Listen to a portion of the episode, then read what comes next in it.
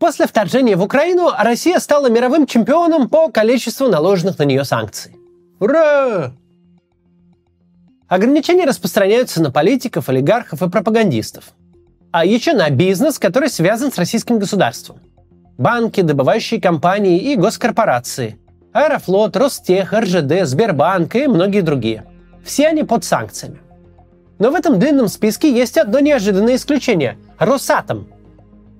Как вообще так вышло, что одна из крупнейших госкомпаний, которая не только курирует мирную энергетику, атомную энергетику, но и занимается разработкой ядерного оружия, продолжает спокойно работать на международном рынке?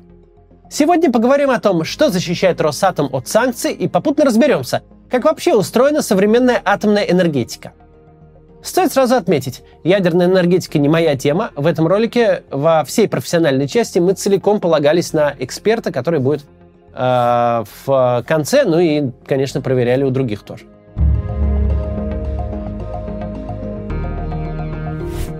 Итак, что такое ядерный реактор? Это, грубо говоря, гигантский кипятильник. В нем происходит управляемая реакция деления, в результате которой вырабатывается тепло, Тепло нагревает воду, а кипящая вода приводит в движение турбины, которые вращают электрогенератор. Вуаля! Теперь у вас дома есть электричество. Освоение ядерной энергии началось в 40-е годы, когда США, СССР и гитлеровская Германия параллельно вели работу над созданием атомной бомбы. Американцы, как мы знаем, справились с этой задачей первыми, а вот лидером в атомной энергетике оказался Советский Союз – у нас многие думают, что Россия отстает от Запада по всем статьям еще со времен СССР. Мол, у нас только и умеет, что нефти земли качать. И это, конечно, совсем не так.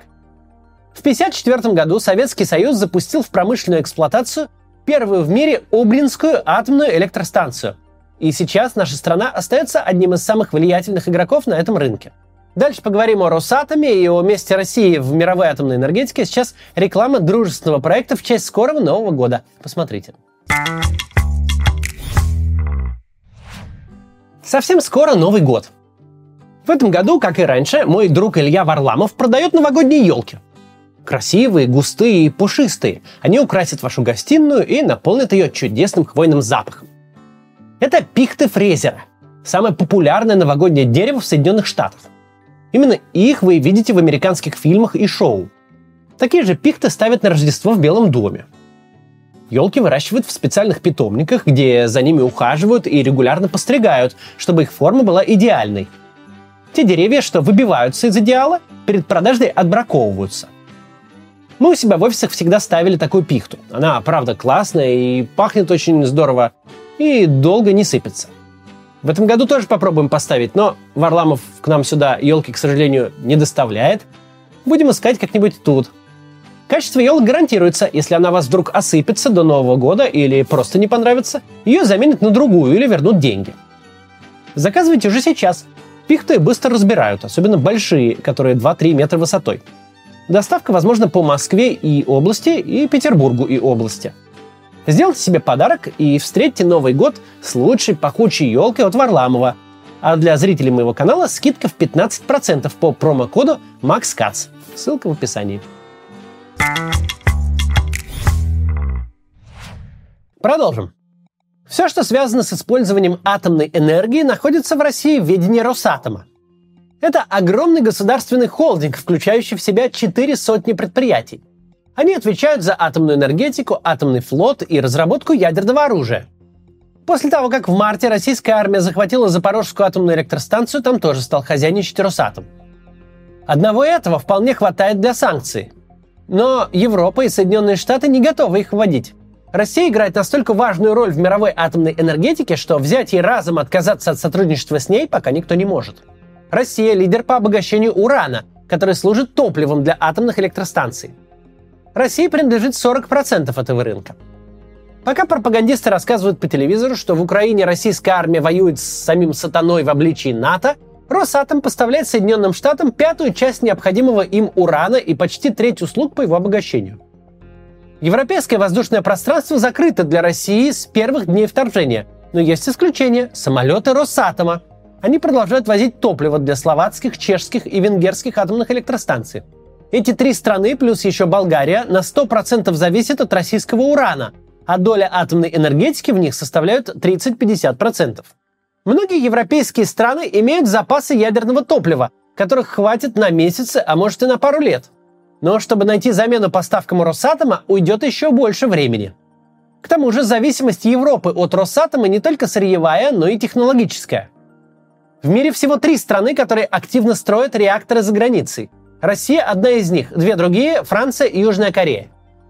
Из 52 реакторов, которые сейчас строятся за пределами нашей страны, 21 используют российские технологии. Срок службы современных реакторов минимум 60 лет, а в реальности все 80. И все это время их надо обслуживать.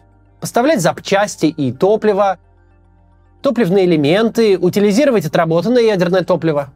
Если вы строите с помощью Росатома атомную электростанцию прямо сейчас, то будете зависеть от России несколько последующих десятилетий. После начала войны Финляндия расторгла контракт с Росатомом на строительство новой атомной электростанции. Но одна из двух действующих станций была построена еще при участии Советского Союза, и именно Россия поставляет туда топливо. Контракт рассчитан до 30 года. Атомные электростанции, для обслуживания которых требуются российские специалисты, есть и в странах бывшего Восточного блока. А в Турции Росатом строит новую АЭС прямо сейчас. Как пишет французская Le Monde, отказ от российских технологий создаст угрозы для безопасности атомных электростанций. Пройдут годы, прежде чем европейцы смогут разработать и внедрить надежные альтернативы. А рисковать безопасностью людей, хотя бы в теории, а уж особенно в вопросе атома, это последнее, чего хотели бы европейские политики. И тут возникает большой и интересный вопрос. А так ли нужны миру эти атомные электростанции? Может, уже пора просто с ними попрощаться? На фоне страшных техногенных аварий прошлого желание закрыть атомные электростанции, казалось бы, выглядит как мудрое решение и забота о людях. Тем более, что за последние 10 лет возобновляемые источники стали доступнее и дешевле. Энергия солнца и ветра уже обеспечивает десятую часть электроэнергии. Больше, чем атомная. Зачем вообще нужен этот неоднозначный атом? Знай, строй себе ветряные и солнечные электростанции, да и дело с концом. Но нет.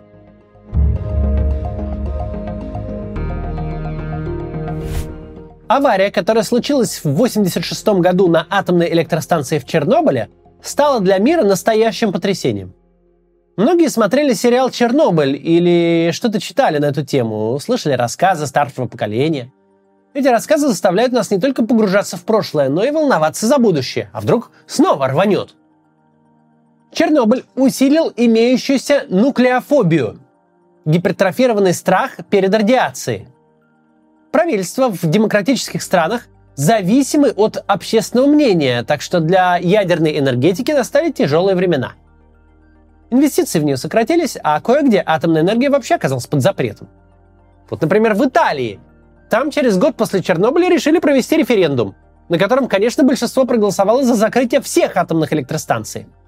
Так Италия оказалась первой в мире страной, оставшейся без атомной энергетики вовсе. В 2011 году там снова устроили плебисцит, э, чтобы не вернуть ли атомные станции. Но время опять выбрали очень удачное. Сразу после аварии на японской АЭС Фукусима. Естественно, люди проголосовали против возвращения атомных электростанций, и в Италии их по-прежнему нет. В 2000 году по тому же пути пошла Германия. Постепенный отказ от атомной энергетики поддержали все партии, заседавшие тогда в Бундестаге. А еще через год в Литве решили закрыть э, Игналинскую АЭС. Фактически это произошло в 2009 году. Она была построена еще при СССР и полностью закрывала потребности Литвы в электричестве, да еще и продавала излишки за границу. Однако там ставили те же реакторы, что и в Чернобыле. И хотя после аварии они прошли полную модернизацию, но в Евросоюзе посчитали, что это все равно небезопасно. Человеческий мозг работает хитро и не всегда логично. Разовые катастрофы будоражат общество гораздо сильнее, чем систематическая гибель людей. Когда, например, падает самолет, об этом говорят все. Каждая катастрофа получает максимум внимания. Из-за этого полеты на самолетах многим кажутся опасным предприятием – есть даже аэрофобы, которые по доброй воле не подойдут к самолету и на пушечный выстрел. В автокатастрофах на Земле в совокупности погибает гораздо больше людей, чем в воздухе. По данным ВОЗ, это больше миллиона смертей каждый год. Но отдельно взятое ДТП выглядит не так ужасно, как э, падение целого самолета. СМИ о смертельных авариях говорят редко, и всем кажется, что ничего страшного не происходит. Когда урбанисты пытаются сделать улицы безопаснее, им приходится сперва долго объяснять обществу, в чем, собственно, проблема. Наше отношение к ядерной энергетике строится по той же схеме. В действительности атомная энергетика является одной из самых безопасных в мире. Точно так же, как самолет – самый безопасный транспорт.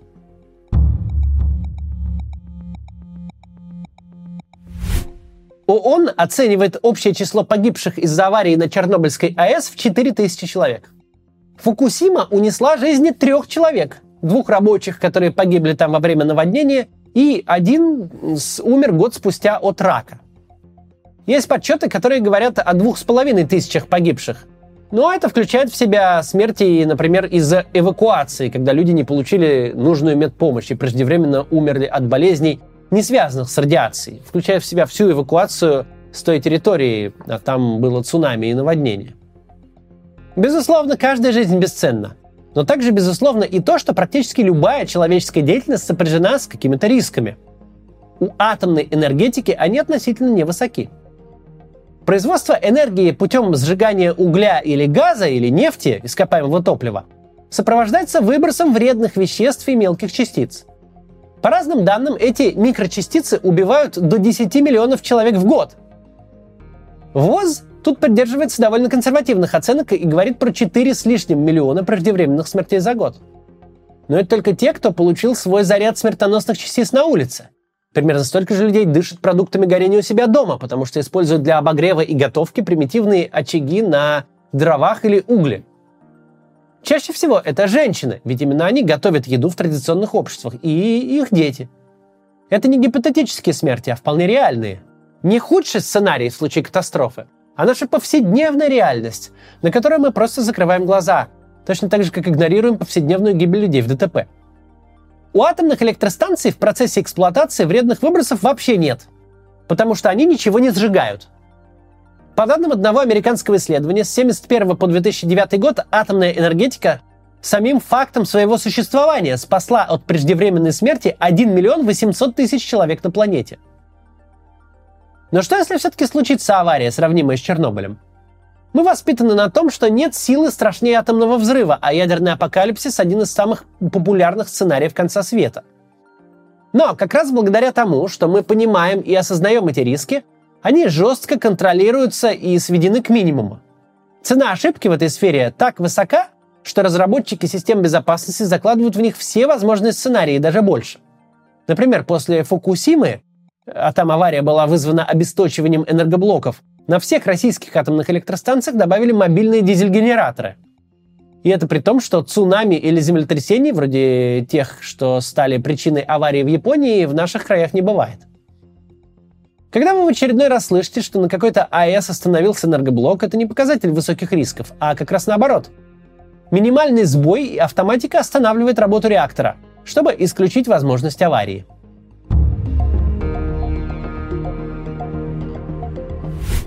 Ядерная энергетика – единственный низкоуглеродный источник, способный работать 24 часа 7 дней в неделю и при любой погоде. Международное энергетическое агентство считает, что для достижения углеродной нейтральности мировая атомная энергетика должна вырасти к 2050 году вдвое. А в 2021 году научный центр Еврокомиссии опубликовал доклад по атомной энергетике и рекомендовал признать ее достаточно экологичным источником энергии наряду с энергией ветра, солнца и волн и призвать оказать ей поддержку в рамках зеленого курса. Да, человечество здорово продвинулось в развитии альтернативных источников – за последние годы они стали намного дешевле и получили более широкое распространение. Но потребность в энергии растет опережающими темпами. К 2040 году мы будем потреблять на треть больше энергии, чем в 2016. И на данный момент альтернативные источники не заменяют, а дополняют ископаемое топливо. Можно привести в пример Германию. Отказавшись от атомных электростанций, она стала семимильными шагами развивать зеленую энергетику. Сейчас 40% энергии в этой стране дают солнце и ветер, но это все еще не компенсирует закрытие атомных электростанций. Недостаток энергии восполняется за счет угля и углеводородов. Может сложиться такая парадоксальная ситуация, когда Германия окажется лидером по развитию возобновляемых источников энергии и одновременно главным производителем углеродных выбросов в Евросоюзе. Но есть и противоположные примеры. Вот в Китае из-за бурного экономического роста уровень загрязнения воздуха стал чудовищным, и стало понятно, что нельзя до бесконечности жечь уголь. Теперь там активно строят новые атомные электростанции наряду с солнечными и ветровыми электростанциями. Новые атомные электростанции собираются строить Великобритания, Нидерланды, Польша, Чехия и Швеция. Одним из лидеров атомной энергетике остается Франция. АЭС вырабатывают до 70% всей электроэнергии в стране. И, конечно, важную роль играет Россия. Отсутствие санкций против Росатома – показатель того, что сейчас мировая энергетика с трудом сможет без него существовать. К тому же у нас есть неплохой задел на будущее. Россия – одна из стран, которые разрабатывают так называемые малые реакторы. В 2020 году МАГАТЭ насчитало 72 проекта по развитию таких реакторов, и 17 из них российские. Малые реакторы должны снять часть претензий к атомной энергетике, ее дороговизну, долгие сроки строительства и вопрос безопасности. Большую часть оборудования для них планируется выпускать серийно на заводах, а потом собирать на месте. Сейчас строительство атомных электростанций это очень долго и дорого. Например, АЭС Акую, которую Турция сооружает вместе с Россией, обойдется в 22 э, миллиарда долларов – Этап строительства длится 5-6 лет, а то и все 10. Ожидается, что модульные реакторы можно будет строить гораздо быстрее, за 2-3 года. Цена, скорее всего, тоже окажется ниже, хотя э, все это еще предстоит проверить на практике. Безопасность малых АЭС обусловлена их размерами. Самая опасная нештатная ситуация в атомном реакторе – перегрев и расплавление ядерного топлива. Поэтому на случай аварии должен быть огромный запас воды для охлаждения реактора – на малых АЭС топливо в несколько раз меньше, поэтому задача экстренного охлаждения будет решаться проще. Разработкой модульных реакторов занимается около 20 стран, но только у России и Китая имеются работающие электростанции такого типа. Есть отдельный вид АЭС нового поколения на основе быстрых натриевых реакторов. Такие реакторы уже работают на крупнейшей в России Белоярской атомной электростанции, а быстрые реакторы нового образца должны появиться к 2026 году. Их главная фишка – работа по принципу замкнутого цикла, когда отработанное топливо тут же перерабатывается и снова пускается в оборот. Эта технология резко снижает количество отходов и на порядок повышает эффективность электростанции. Короче говоря, у России есть все, чтобы оставаться лидером в атомной энергетике. Хотя альтернативные источники, вроде энергии солнца и ветра, у нас, увы, практически не используются, но все же по мировым меркам российская энергетика достаточно зеленая – Доля низкоуглеродных источников в ней составляет 40%. Их делят между собой атомные электростанции и гидроэнергетика. Выбросы вредных веществ от российской электроэнергетики ниже, чем в среднем по миру. Но есть проблема. Сложно оставаться авторитетом, когда ты развязал чудовищную войну с соседом. Заключая с Росатомом контракты на строительство новых АЭС, иностранные государства подписываются на многолетнее сотрудничество – вот только кто захочет строить совместные планы с партнером, который не знает, что выкинет на следующий день? Собственно же сейчас основные стройки Росатома расположены в основном за пределами Европы, в странах Азии и Африки. Немецкое экономическое издание Handelsblatt пишет, что Росатом смог избежать санкций главным образом благодаря заступничеству Франции, которая тоже делает ставку на атомную энергетику и выступает в роли партнера Росатома при строительстве атомных электростанций в других странах, например, в Турции – но сотрудничество с Россией становится все более токсичным. Так что в какой-то момент французы могут решить, что незачем портить себе репутацию, и вот тогда из противников санкций в отношении Росатома они превратятся в горячих сторонников жестких ограничений. Россия уже потеряла большую часть нефтяного и газового рынка. Но это углеводороды, с которыми Европа в любом случае расстанется в среднесрочной перспективе. А вот атомная энергетика – это будущее. Будет обидно потерять и его – Сейчас новости из мира высоких технологий, как, например, разработка в России потенциального вечного атомного реактора, кажутся новостями из параллельной вселенной.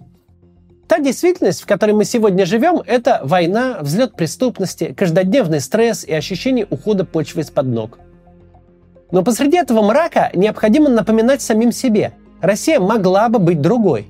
И у нас еще есть шанс сделать ее другой – Главное, не допускать мысли, что насилие, нищета и разруха – это норма, что это наш привычный жизненный уклад. Это не норма. Нельзя поддаваться такой манипуляции, когда нам внушают, будто у нас какой-то ущербный народ, состоящий из бесперспективных кузьмичей. Эта манипуляция работает как анестезия. Мол, в 22 году мы ничего не потеряли. Мол, и без всякой войны ничего путного из России не вышло бы. А раз так, то и переживать не стоит. Все это, конечно, полная чушь. Надо постоянно напоминать себе, что мы умелые и работящие люди, которые способны на очень многое. Да, в теперешней ситуации это очень сложно. Гораздо приятнее усыпить себя мыслью о заведомой бесперспективности России и россиян. Проще махнуть рукой и согласиться с идеей обреченности. Но самоуспокоение через самоуничижение – это путь в никуда. Нельзя успокаиваться. Нельзя мириться с тем, что происходит. Необходимо осознавать и, как бы не было нам плохо, держать в голове простую истину. Если бы не эта никому не нужная захватническая война, мы вот прямо сейчас жили бы в совершенно другой стране. Уж даже при всех страшных пороках действующей политической системы это было бы государство несоизмеримо лучше, чем сегодня – Потому что даже в тяжелых кандалах путинской власти Россия, оказывается, до войны была очень много на что способна. С этим осознанием необходимо будет остановить войну, признать и взять на себя ответственность за случившееся, а кандалы сдать в музей, чтобы дальше двигаться без них и в нужном нам направлении. Перед тем, как сегодня закончим, надо сказать, что сценарий этого ролика помог составить Дмитрий Горчаков, физик-ядерщик, бывший сотрудник Российской Академии Наук, а сейчас популяризатор ядерной науки и технологий. У него есть свой YouTube-канал, я оставлю ссылку в описании. До завтра.